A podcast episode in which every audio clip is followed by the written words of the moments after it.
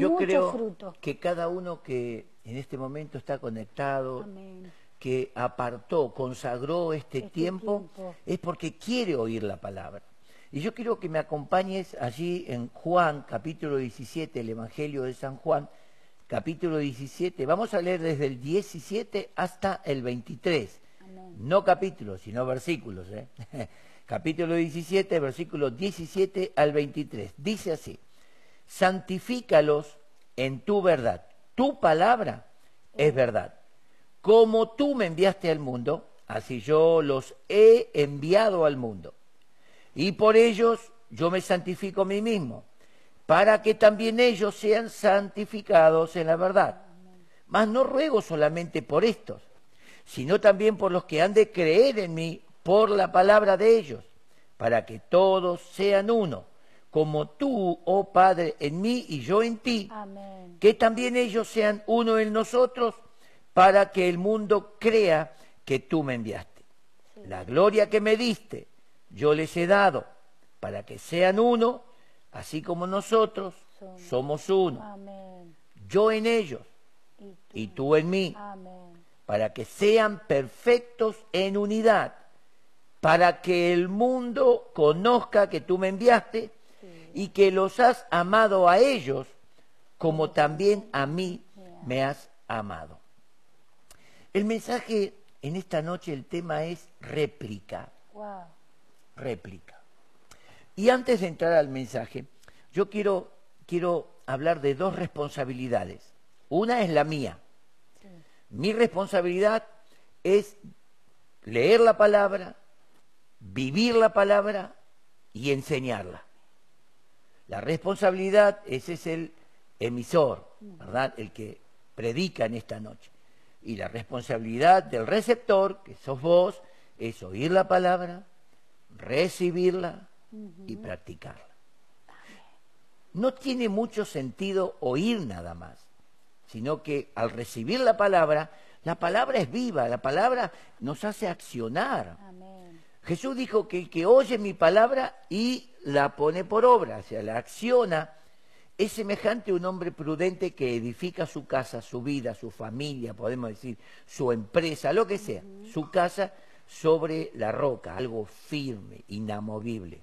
Pero el que oye la palabra y no la pone por obra, es como aquel que compara la palabra de Dios con argumentos.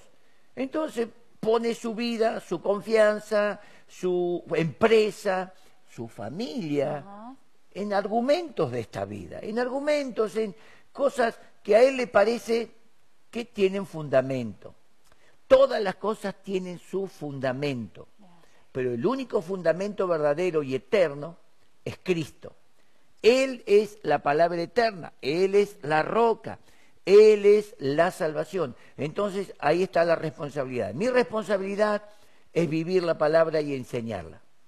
Tu responsabilidad es aplicar la palabra, es decir, oírla, copiar, imitarnos a nosotros, los pastores, porque los pastores estamos puestos para ser imitados, como dice Pedro, vosotros, ser modelo, ejemplo de la grey. Es decir, la iglesia tiene que copiar los modelos de vida de los pastores, si no, ¿para qué están los pastores? ¿Para qué estamos? Amén. Amén. Entonces, quiero que, que veamos qué necesario que es dar a conocer a Cristo. Y sabemos, hermanos, sabemos, y ahora lo vamos a examinar, que tenemos todo lo que se necesita, porque Jesús ya oró por nosotros. Esta oración, el capítulo 17 de San Juan, es la oración de Jesús hablando con el Padre.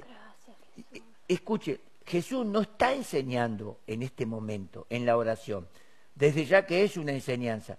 Pero en este momento, el capítulo 17, Jesús habla directamente con el Padre y todo esto que leímos y mucho más es lo que Jesús le está diciendo al Padre.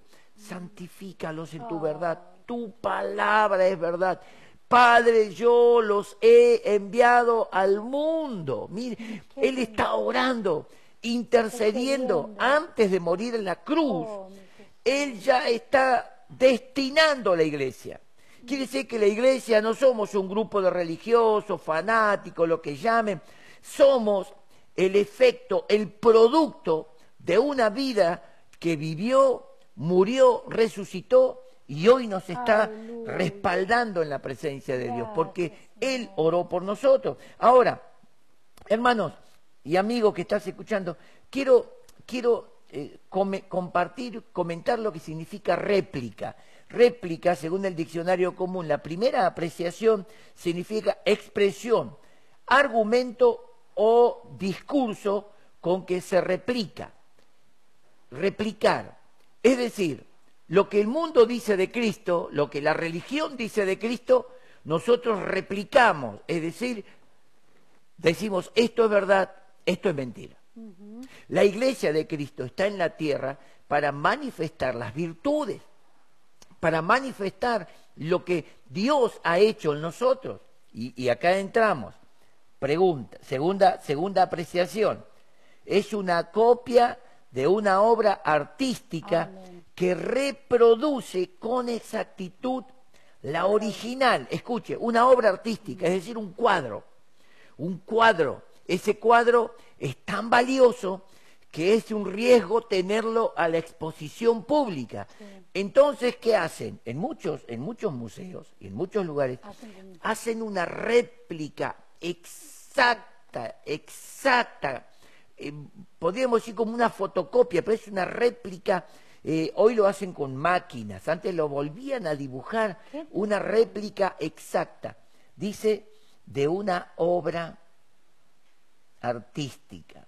Ahora, imagínate, vieron todas las películas de Jesús, la película de Paulo, ellos están haciendo una réplica, una obra exacta, casi exacta, por lo que dice la historia, por lo que dice la Biblia, de la vida de Jesús. Todos hemos visto la, película de Mel Gibson, ¿no? Que Mel Gibson como director la hizo eh, eh, La Pasión de Cristo. Hasta buscan el lugar. Todo. Exacto, pero la obra y para muchos el, sufrimiento de Cristo, desde que lo toman en el Monte de los Olivos hasta que llega a la cruz y lo crucifican, allí en el patio de, de Poncio Pilato, donde lo castigan.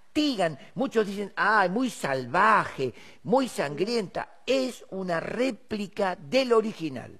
La Biblia dice en Isaías que él molido fue por nuestras rebeliones, herido por nuestros oh, pecados. el castigo que nosotros merecíamos para la paz cayó sobre él. Y oh. por su llaga, por su herida, fuimos nosotros curados. Quiere decir que esa película es una réplica más, lo más exacto del sufrimiento. Mudado fue de los hombres su parecer.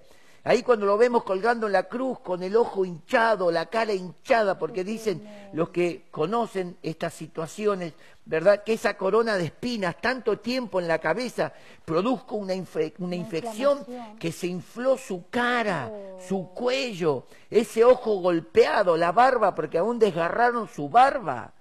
Tremendo. Mudado fue de los hombres su padre. Entonces es una obra exacta, ¿ves? Es una réplica. Ahora, yo pregunto, ¿no? ¿Cómo podemos ser nosotros una réplica exacta de la vida de Jesús? Y ahora vamos a examinar el capítulo 17, del versículo 17 al 23. Primer punto, nosotros tenemos que ser santificados en la palabra. Jesús es nuestro modelo. Él fue santo. ¿Qué significa santo? Apartado, separado de todo indicio de mal. La palabra santo no significa una vestidura, no significa una postura religiosa. La palabra santo significa vivir una vida normal, común, una vida sencilla en tu casa, en la calle, en el trabajo, en la escuela, pero con, con exacto, pero con la, con la vivencia de Jesús. Una persona que habla lo correcto y no dice malas palabras, ni anda ofendiendo, ni insultando una persona que vive amando a la gente, una persona que vive diciendo la verdad. Hoy en este mundo, con todo lo que se escucha, prácticamente es actual la pregunta de Pilato, ¿qué es la verdad? ¿Qué es verdad? Hay tanta mentira, tanto engaño, hay tanta farsa, que uno dice, che, eh, ¿a, quién creemos? te doy una señal. Créele a Dios, créele a la palabra, créele a Cristo. En este mundo, en este momento, como Jesús, allí en el capítulo 24 de Mateo, en el versículo 3, cuando los discípulos le preguntan qué señales habrá de tu venida y del fin del siglo, él dijo, cuídense que nadie los engañe. Y este es un tiempo de engaño. Engaño en las noticias, engaño en, lo que dice, lamentablemente, suelta nuestro gobierno bajo presión, engaño en las finanzas. A mí me, me llama la atención que nadie se preocupa por el dólar. Está a 120 mangos. Cuando se vaya la cuarentena, cuando se vaya toda esta, esta cortina de humo, oh. van a caer y van a decir, ¿cómo? Porque ahora parece que todo es barbijo, todo barbijo. Taparse la boca, estar a dos metros, cuidarse del otro, no visitar a los viejos, cuidado por acá, cuidado por allá. Toda una sarta de mentiras, engaños, que en algo tiene razón.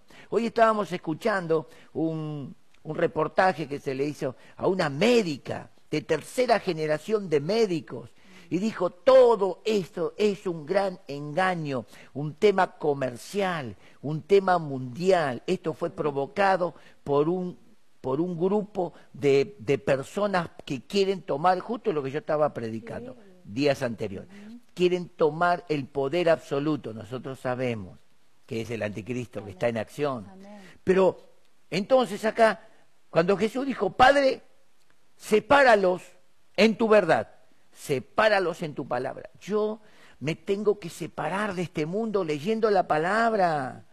Si, cristiano, si la palabra de Dios a ti no te separa del mundo, estás en el horno.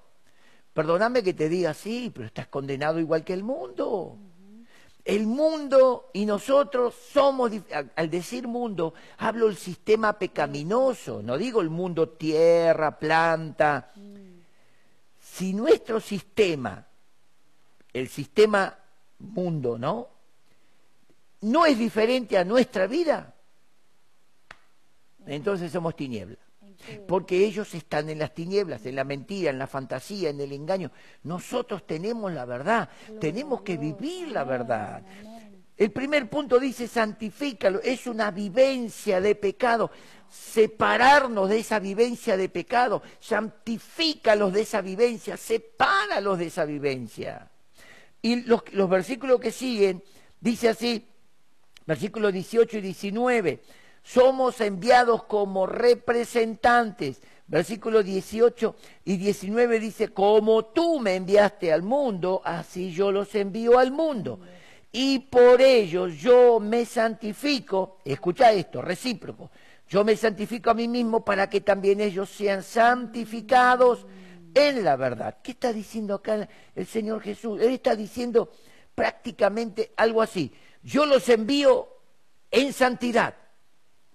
Y cuando el mundo los ve, se dan cuenta, el mundo se da cuenta que yo soy santo y que ellos son santos. Eso es lo que está diciendo. Si el mundo no me ve diferente, no va a creer en Cristo. El mundo tiene que notar la diferencia.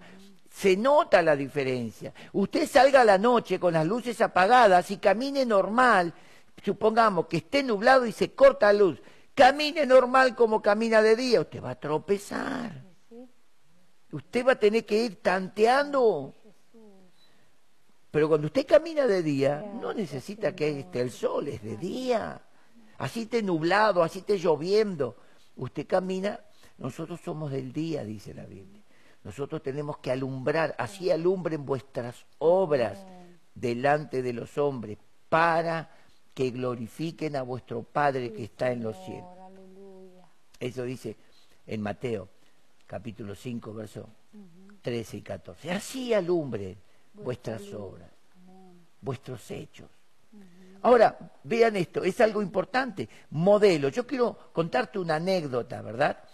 Unos misioneros fueron a, una parte ahí en la India y comenzaron a predicar y a predicar y a predicar y llegaron a una, aldea que estaba evangelizada. Y ellos vinieron y dijeron, nosotros queremos hablarles acerca de Jesús. Ah, Jesús. Sí, lo conocemos. Ah, ¿conocen a Jesús? Claro, lo conocemos. ¿Cuál Jesús? Jesucristo. Jesucristo, el Hijo de Dios, sí, lo conocemos. Es el Hijo de Dios. ¿Cómo? Vive en la otra aldea, le dicen. Y los misioneros dicen, no, no, ¿qué Jesús? Jesús, el de la Biblia. Jesús, el de la Biblia, vive en la otra aldea. Sí, pero miren que Jesús eh, se fue al cielo. Sí, pero él dijo, yo estoy con ustedes todos los días hasta el fin del mundo. Y nosotros conocemos a Jesús. Qué tremendo. ¿Cuál Jesús? El, el- el que hace milagros, el que sana enfermos. Hasta logró la paz entre varias tribus de este lugar. Y ellos estaban ¿Qué te sorprendidos, decían, no puede ser, estos están confundidos. Pero ¿cuál Jesús? Jesús, eh, eh, eh, el Hijo de Dios, el Hijo de Dios. Vengan, los acompañamos, lo van a conocer, está con su familia ahí. Y estos dijeron, cha, otro Bar Jesús, otro Elimás el mago. Cuando usted lee el capítulo 13 del libro de los Hechos, allí se muestra una historia, ¿verdad? Que el apóstol Pablo y Bernabé llegaron a la isla de Chipre y comenzaron a predicar el Evangelio. Y Sergio Paulo, el, emperador, quería escuchar el mensaje del Evangelio, pero había un brujo, un, mago, un hechicero, que se oponía y torcía la verdad. Y Felipe, y perdón, y Pablo eh, eh, con Bernabé fueron a ver al procónsul y, el, y este Elimás, el mago, el que se hacía llamar hijo de Jesús, porque Bar Jesús significa hijo de Jesús, se les oponía y así por muchos días hasta que Saulo se salió del estribo, se bajó del estribo y le dijo, hijo de perdición, lleno de toda maldad, ¿hasta cuándo te opondrás a los caminos rectos del Señor? Ahora la mano del Señor es contra ti y quedarás ciego y te sacarán de la mano. ¡Pum! Quedó ciego el brujo. Oh, Entonces, estos misioneros, recordando esa historia bíblica, dice, "Ta, acá tenemos un mago, acá tenemos un Elimás. Y cuando fueron a la otra aldea, sale un hombre. Hola hermanos, Dios les bendiga, saluda a los de la tribu en ese idioma. Y, y- y- y ellos le dijeron, son unos misioneros, y él los abraza, y estos estaban duros ahí, como diciendo, ¿este quién será? Y él dice, yo eh, hace muchos años vine a evangelizar este lugar y evangelicé varias tribus, pero ellos dicen que usted es Jesús. Sí, ellos me dicen a mí que soy Jesús. Pero ¿por qué no les dice que es Jesús? Yo les expliqué que yo no soy Jesús, que Jesús vive en mí. Y, Para ellos y era- para ellos, entonces le volvieron a preguntar a los, a- a los- ¿cómo se llama que vos dijiste la otra vez? A los lugareños. ¿Por qué dicen ustedes que Él es Jesús? Porque habla, hace oh, y vive como Jesús de la Biblia. Qué lindo. Testimonio. Padre, como tú me has enviado al mundo, así yo los envío al mundo. Y en ellos yo me santifico, para que ellos también sean santificados. En ellos yo marco la diferencia, para que ellos marquen la diferencia. Ah, querido hermano, yo sé que esta palabra Amén. por favor, nadie se desconecte. No hagan como Matrix, que te desconectás y perdés la vida virtual. Seguí con la vida acá patente. Qué difícil, pero qué sencillo que es vivir como Jesús. Amén. Ahora vamos a ir un poco más adelante. En estos versículos que siguen, versos 20 al 21, fíjense lo que dice Jesús. Nos hace iguales a nosotros hoy en la actualidad al mismo potencial de los discípulos que estaban con él en ese tiempo. Acompáñenme a leer ahí versículos 20 y 21. Mas no ruego solamente por estos, Estos. sino también por los que han de creer en mí por la palabra de ellos, para que todos sean uno, como tú, oh Padre, en mí y yo en ti, que también ellos sean uno en nosotros, para que el mundo crea que tú me enviaste. Ah, acá está el tema. Ah, acá está el tema, hermano.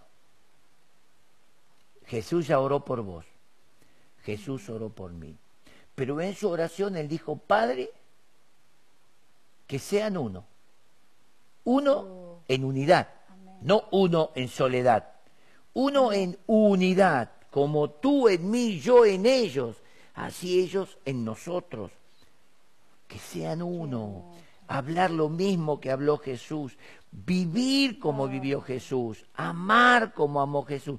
Usted me va a decir, pastor, usted está hablando en lengua extraña. No, estoy hablando en una lengua, una lengua muy confrontante, es muy, a nosotros nos confronta esta palabra. ¿Saben que confronta la carne?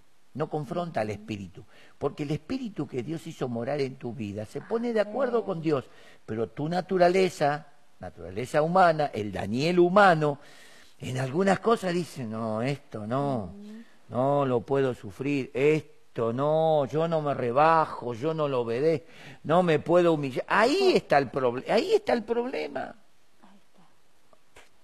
Jesús para mostrarnos cómo podemos vivir una vida en relación con Dios murió en la cruz, dándonos a entender que tenemos que morir a, las pasiones, a los pecados y a la voluntad nuestra.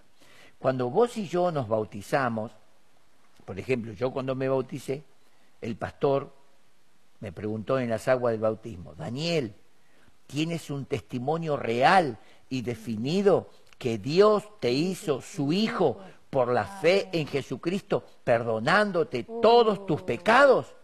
Sí, amén.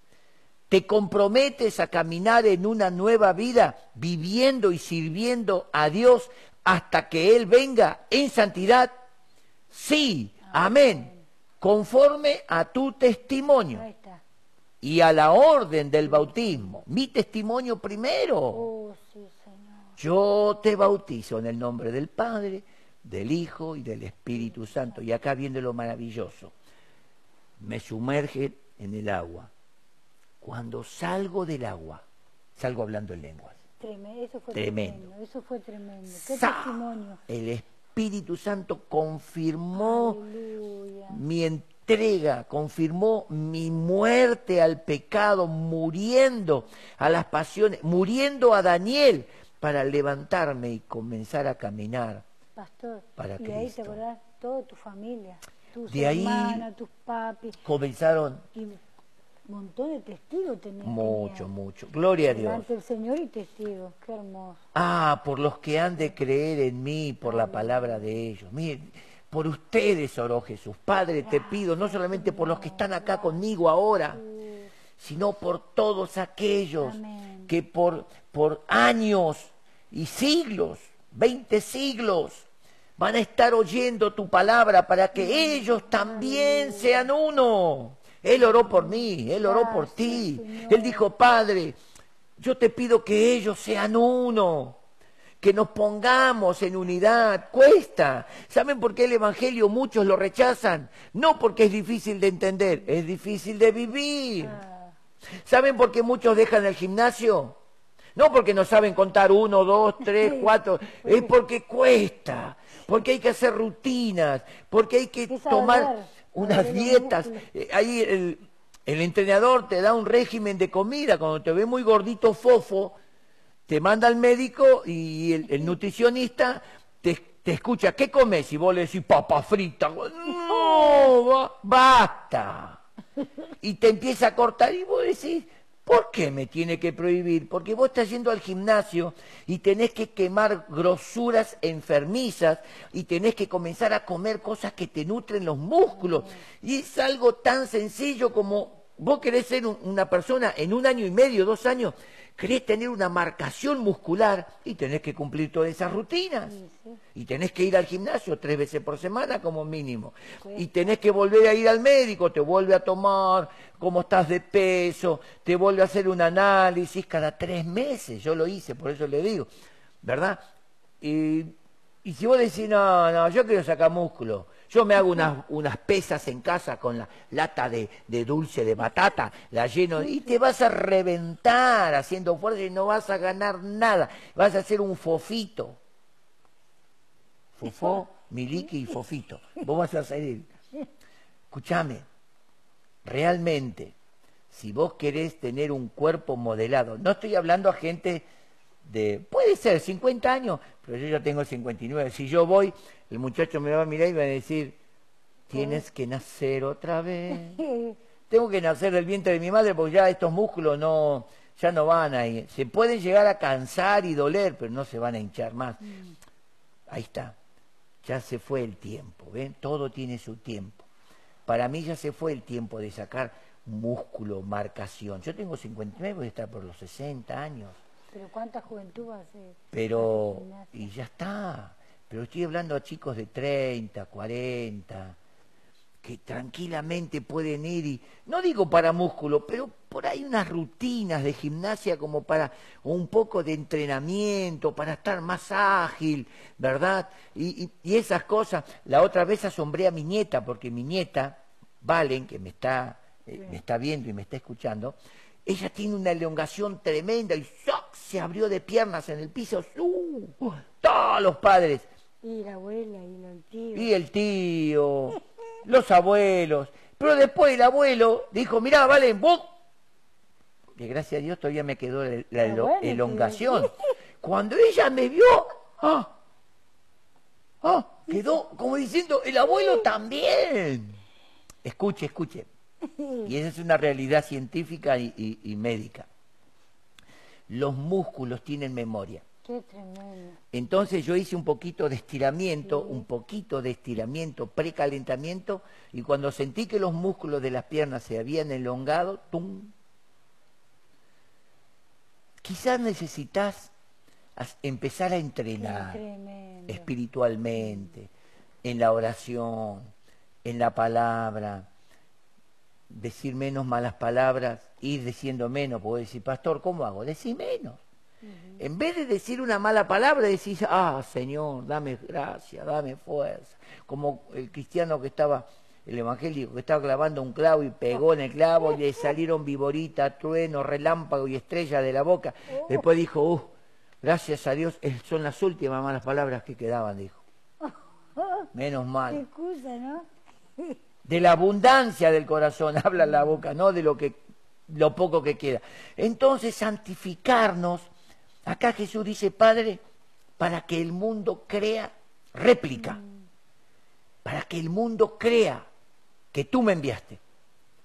Porque si Cristo vino y vivió una vida que asombró a toda la humanidad. El apóstol Pablo le dice a Timoteo que dé testimonio de Jesucristo, el cual dio buen testimonio delante de Poncio Pilato. Pilato lo examinó a Jesús y sale y le dice a los judíos, no encuentro en él nada malo. No puedo condenarlo, no puedo ni siquiera de, ponerlo en la prisión. Es un hombre perfecto, pero sabemos que el plan de Dios tenía que cumplirse. Entonces los judíos, eh, en ese odio, en esa envidia, gritaron, crucifícalo, queremos que lo crucifiques. Él dice que es nuestro rey, nosotros solamente tenemos a César por rey. Bueno, dijo Poncio Pilato, yo les doy la orden, les tiró el permiso, crucifíquenlo ustedes. Salió se lavó las manos y dijo, yo nada tengo que ver con este hombre. Para mí este hombre es justo. Miren qué lindo. Por más que murió en la cruz. Por más que después le gritaban, che, vos, te hiciste el hijo de Dios, a ver, bajate de la cruz, bajate, a ver si soy hijo de Dios. Lo, inclusive, inclusive, cuando estaba muriendo en la cruz, lo, lo se mofaban de él, lo maldecían. Qué tremendo. ¿Cuánto nos animamos a pasar eso? Que haciendo el bien nos difamen, hablen mal de nosotros. Que porque decimos la verdad dicen que somos opositores, que porque nos levantamos y vivimos una vida diferente, ah, son fanáticos, son aleluya, son religiosos, gloria a Dios. Cuando a mí me critican, yo digo, están viendo la diferencia. Bueno, pastor, hoy estaba viendo que un profesor lo, lo, van, lo quieren sacar de la del colegio porque no quiere enseñar todo lo, toda esta mugre que quiere enseñar de lo del, aborto, de la toda qué tremendo. Esta igualdad de género. Este, tuvo que, tiene que pagar el precio. Ahí está. Mm, no sé si es cristiano o no. No sé, no, no Quizá no es cristiano convertido al Evangelio. Pero, es un hombre sano. Y él sabe que eso es un engaño, una mentira que viene de las grandes asociaciones donde quieren lucrar con el aborto, con la igualdad de género, con, bueno, ya tenemos acá el matrimonio igualitario, ya totalmente degenerado, porque es la verdad. Ahora nosotros nos vamos a callar porque el gobierno lo dice. Mire, el gobierno puede decir que la gente camine pata para arriba. Yo voy a caminar normal. el gobierno puede decir lo que se le ocurra, porque el gobierno trabaja bajo influencia satánica. El gobierno de Argentina no es gobierno de Cristo, no es gobierno de Dios, porque Dios no aprobaría el aborto, Dios no aprobaría todo esto que ellos están aprobados. Tampoco Dios trabajaría en la mentira y el engaño como trabajan. Claro, llegamos a decir esto y te quieren matar, pero vos que te crees. Pero pastor, por eso el Señor nos mandó a orar mucho. Réplica, réplica, para que el mundo crea que Cristo vino y para que el mundo crea que yo soy un representante de Cristo, tengo que vivir como Cristo vivió. Tengo que hablar la verdad, tengo que tener una vivencia como Cristo la tuvo. Iglesia, si no llegamos a ese nivel, miren que la vara no es muy alta, eh, no es muy alta, es cuestión de despojarse de pesos, del pecado que nos asedia, que corramos con paciencia, que entrenemos la vida cristiana y vamos a saltar. Ah.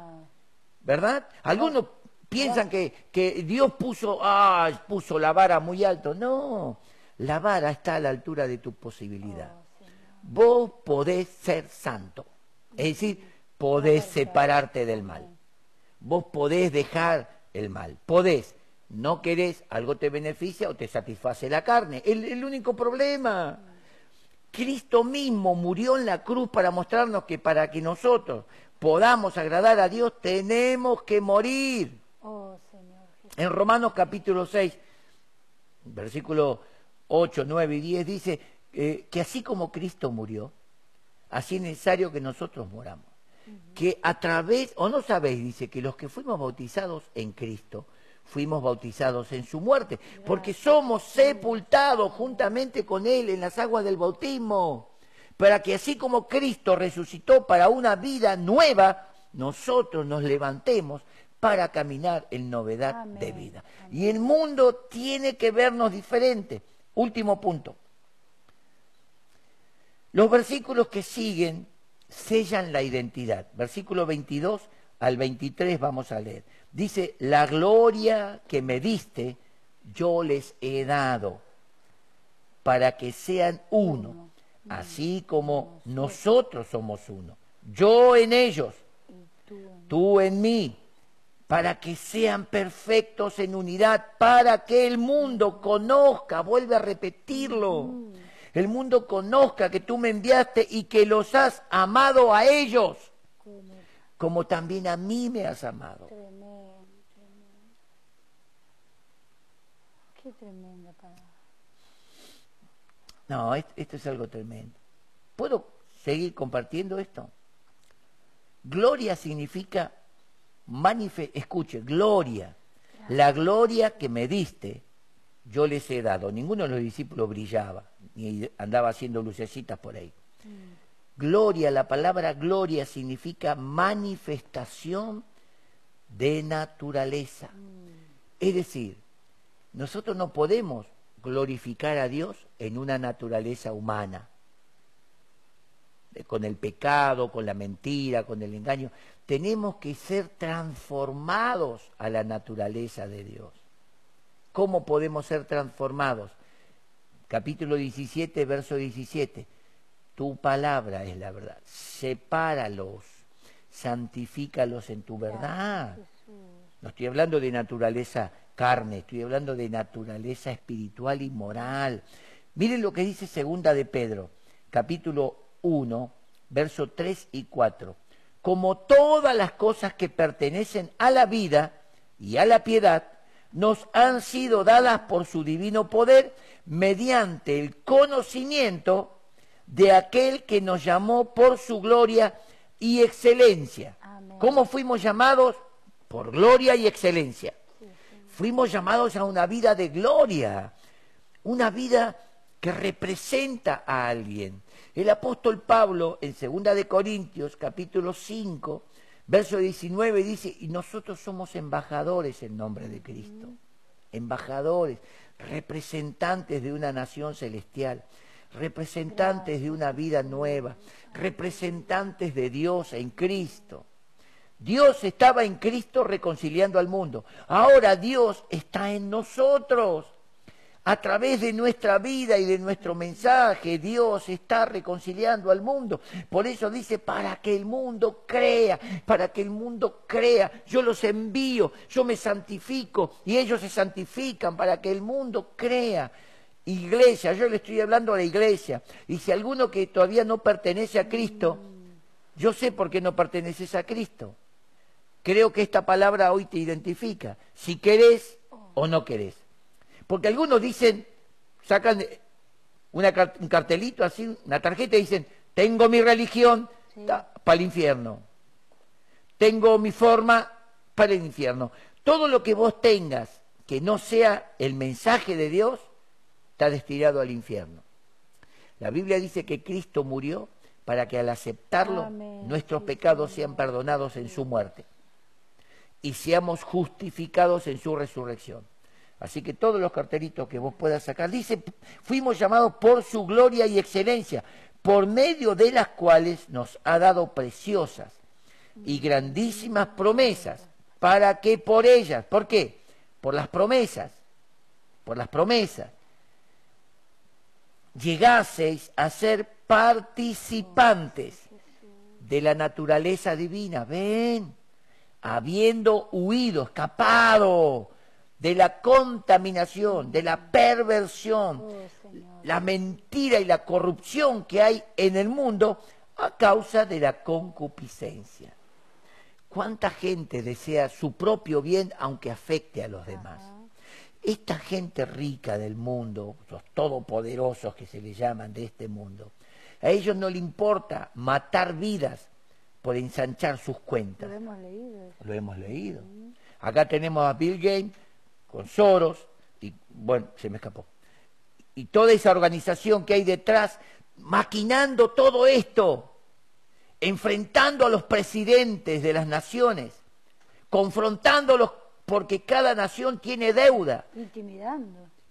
no, por su, amenazando, poniendo sus leyes, sus cláusulas. Nuestro presidente está bajo presión. Claro que sí, como él no tiene a Cristo, no puede pararse la autoridad. Tiene que, sí o sí, están sometidos los presidentes. Yo no estoy sometido más que a Cristo. Yo no estoy sometido a todo este organismo, a este mundo. Además Jesús dijo, Padre, estos no son más del mundo. Yo ya no soy más de este mundo. Este mundo es un peregrinar para mí, es un pasar. Mi ciudadanía está en los cielos. El versículo 23 termina con una forma muy dulce. Escuche lo que, cómo termina el versículo 23. Me has amado, los has amado a ellos como a mí me has amado. Mm. Qué tremendo. Jesús dice, Padre, tú los has amado a ellos. Ya, eh, eh, ya con eso, si no entendés el amor de Dios, ternura, ternura, Padre dice, los amaste a ellos como me amaste a mí. Qué tremendo. ¿Cómo no vivir para Dios? Amén. ¿Cómo no ¿Te animás a hacer una réplica? Es decir, hacer, como, ¿cómo puedo decir? No una comedia, una representación viva de la vida de Jesús, sin la cruz, ¿eh? desde ya, sin la cruz, sin el patio de, de, Pilato y sin el patio de Anás. Aunque vas a ir al patio de Anás porque te van a agarrar los religiosos y te van a dar palo a mano que Y por ahí algún gobernante también que no le guste tu forma de vida y por decir la verdad. Pastor, los mismos compañeros van a tener lucha, los mismos compañeros de trabajo. Cuando venimos al Señor es como que, vamos a tener esa, ese, como Cristo, el choque, ¿no? Pero qué lindo que poder pagar el precio. Amén. Que vale la pena. ¿Te animás a hacer una réplica en tu vida de la vida de Jesús? Precioso. Como una amiga nuestra de misiones que dice, no es fácil. No, no es fácil. Mm. Además no es para cualquiera, es para valiente. Amén. Hablé acerca de valiente. Mm. Hablé en el culto de hombres el viernes pasado. ¿Qué es un valiente? Un valiente siente temores, pero sabe que tiene que vivir. Sabe que tiene que hacerlo. Cuando David enfrentó a Goliat, vio ese bicho grandote de tres metros con un tremendo escudo. El escudo casi era, le llegaba al pecho de David de grande el escudo. Una jabalina que tenía como siete metros de largo, oh. como rodillo de telar. El tipo tenía una mano gigante, un lomo. Era una bestia. Y mm. encima con armadura. ¿Por dónde le entramos? A pesar de todo eso, David dijo, yo vengo a ti. Oh, en el nombre de Jehová de los ejércitos, el Dios a quien tú has insultado. Mm. Y le tiró la piedra y le rompió la cabeza y ese gigante cayó de frente, postrado, ante el Dios de David oh, y ante David, siervo de Dios. ¡Qué tremendo! Santifícalos en tu verdad. Iglesia, amados, yo los invito a pagar el precio. A pagar el precio. Es un precio alto, por eso el mundo no puede pagarlo. Es un precio alto porque no hay precio más alto que entregar la vida, ¿verdad? La vida vale más que todo. Si vos entregas tu vida a Dios, le entregas todo. Le entregas tu pensamiento, le entregas tu forma de hablar, le entregas tu tiempo, le le, le entregas tu adoración, le entregas tu amor y le entregas tu finanza. Oh, uy, no, ya está. Dije finanza. Pastor, tenía que decir finanza. Es que tu vida representa finanza, ¿o no? Tu vida representa también finanza. Entonces, si vos le entregaste a Cristo tu vida, ¿qué le entregaste? ¿Algo? Todo. Cuando te casaste, yo me casé con Aide. ¿Qué piensan ustedes que yo le entregué a Aide? mío. Todo. Además, escúchame esto porque es una representación, Cristo y la Iglesia, representación del matrimonio. Que vamos a tener la reunión de matrimonio este viernes. Este ¿no? Este viernes. Este viernes hay reunión de matrimonio. Wow. Escuchen esto, ¿no? Hoy dijimos que le íbamos a tirar el título. ¿Se lo tiramos o no? No, no se lo tiramos el título. Para que usted venga el viernes y diga, a ver, ay, ¿de qué van a hablar? Ay, ay. Cuando yo me casé con Aide, ella se adueñó de todo lo mío. Amén. La Biblia dice que todo lo que el hombre tiene desde su cuerpo en adelante ya no es del hombre, es de la mujer. Mm. Y todo lo que la mujer tiene desde su cuerpo en adelante, todo es del varón. Cuando nosotros nos entregamos a Cristo, todo lo que somos, todo lo que tenemos, le corresponde a Cristo. Por eso no podemos ser de Cristo y vivir una vida en relación con el pecado. Escúchame, vos, no digo que no podés, no debés, por honra y por amor a tu esposa y la esposa al esposo, vivir con tu cónyuge y tener relaciones con otro. No debés. Eso se llama adulterio. Hoy le llaman poliamor. Hoy le llaman un montón. Eso es adulterio. Amigo con derecho. Amigo con derecho, eso es adulterio. Y la Biblia dice que a los adúlteros y a los fornicarios los, juzgará. No le va a decir así, le va a hacer así. Amén. Entonces, yo te invito a este desafío, a tratar de ser cada día más como, Jesús. Que la gente te vea y pueda decir, en mi cuadra vive Jesús, como decían los estos aldeanos. Qué lindo. Qué lindo, qué lindo. Aldea, las aldeas, aldeanos, de las aldeas. Amén. Que, que, los aldeanos de tu cuadra, de tu barrio, puedan decir, en nuestra aldea vive Jesús. Nuestro barrio. Nuestro barrio. Nuestros vecinos todos saben que somos pastores. Y, y, saben que cuando salimos con nuestro vehículo salimos a hacer algo para el Señor. Qué bueno, qué maravilloso.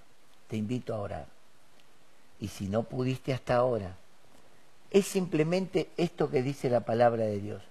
Huir de la corrupción que hay en el mundo, dice Pedro, a causa de la concupiscencia. Porque Dios nos ha dado preciosas y grandísimas promesas. ¿Saben que cuando Dios hace promesas, Él las cumple? No es como muchas personas que prometen y no cumplen. Dios hace promesas y Dios cumple. Quizás nosotros estamos limitados por algunas cosas, pero Dios no tiene límite. Padre, del nombre de Jesús, en este mismo momento, como dice tu palabra, tú nos salvaste nos llenaste de tu Espíritu Santo y hoy nos envías al mundo para representarte. Sí, Señor. Señor, yo hago una pregunta a la congregación, a cada uno que me está escuchando. ¿Qué vamos a hacer con esta palabra? ¿Qué vamos a hacer con esta revelación? Mm. Aunque sencilla, Señor, yo sé que esta es una palabra fuerte, oh, es una palabra que desafía a cambio de vida, desafía a hacer otra cosa, a hacer una nueva naturaleza. Pero yo sé, Señor, que podemos. El apóstol Pedro dice que tú nos llamas, nos llamas a participar de tu naturaleza divina pero nosotros debemos huir de la corrupción que hay en el mundo a causa de los deseos oh, descontrolados de maldad. Yo bendigo a mis hermanos y bendigo a cada uno que ha estado escuchando esta palabra, que se desafíe. Porque no es desafiar el mundo, es desafiarme a mí mismo. Oh, Yo mismo tengo que decir, Daniel, tenés que ser diferente a este mundo, tenés que ser como Cristo, tenés que hablar como Cristo. Y yo sé, hermano, hermana, yo sé, estoy orando por ti, oh, porque yo sé que no es fácil. Hay que ir muriendo, oh. hay que ir humillándose, cediendo lugar al Señor. Hay que ir despojándose de cosas para que Cristo pueda realmente reinar en nosotros. Papá, gracias por esta palabra. A mí a mí me confronta esta palabra, papá. A mi matrimonio oh, confronta, a mi familia confronta, a los que me conocen. Esta palabra me confronta con ellos, con mis vecinos, oh, con todos aquellos con los que yo me relaciono. Esta palabra me confronta, porque ellos tienen que creer que Cristo vino para cambiar, transformar el mundo. Y eso lo tienen que ver en mí. Padre, yo bendigo a cada uno. Oro para que reciban de ti la fortaleza, que reciban de ti el poder, el denuedo para cambiar. Y oro para que cada uno desde este momento crea en ese milagro, esa sanidad, esa obra que tú has hecho. Padre, oro en el nombre de Jesús.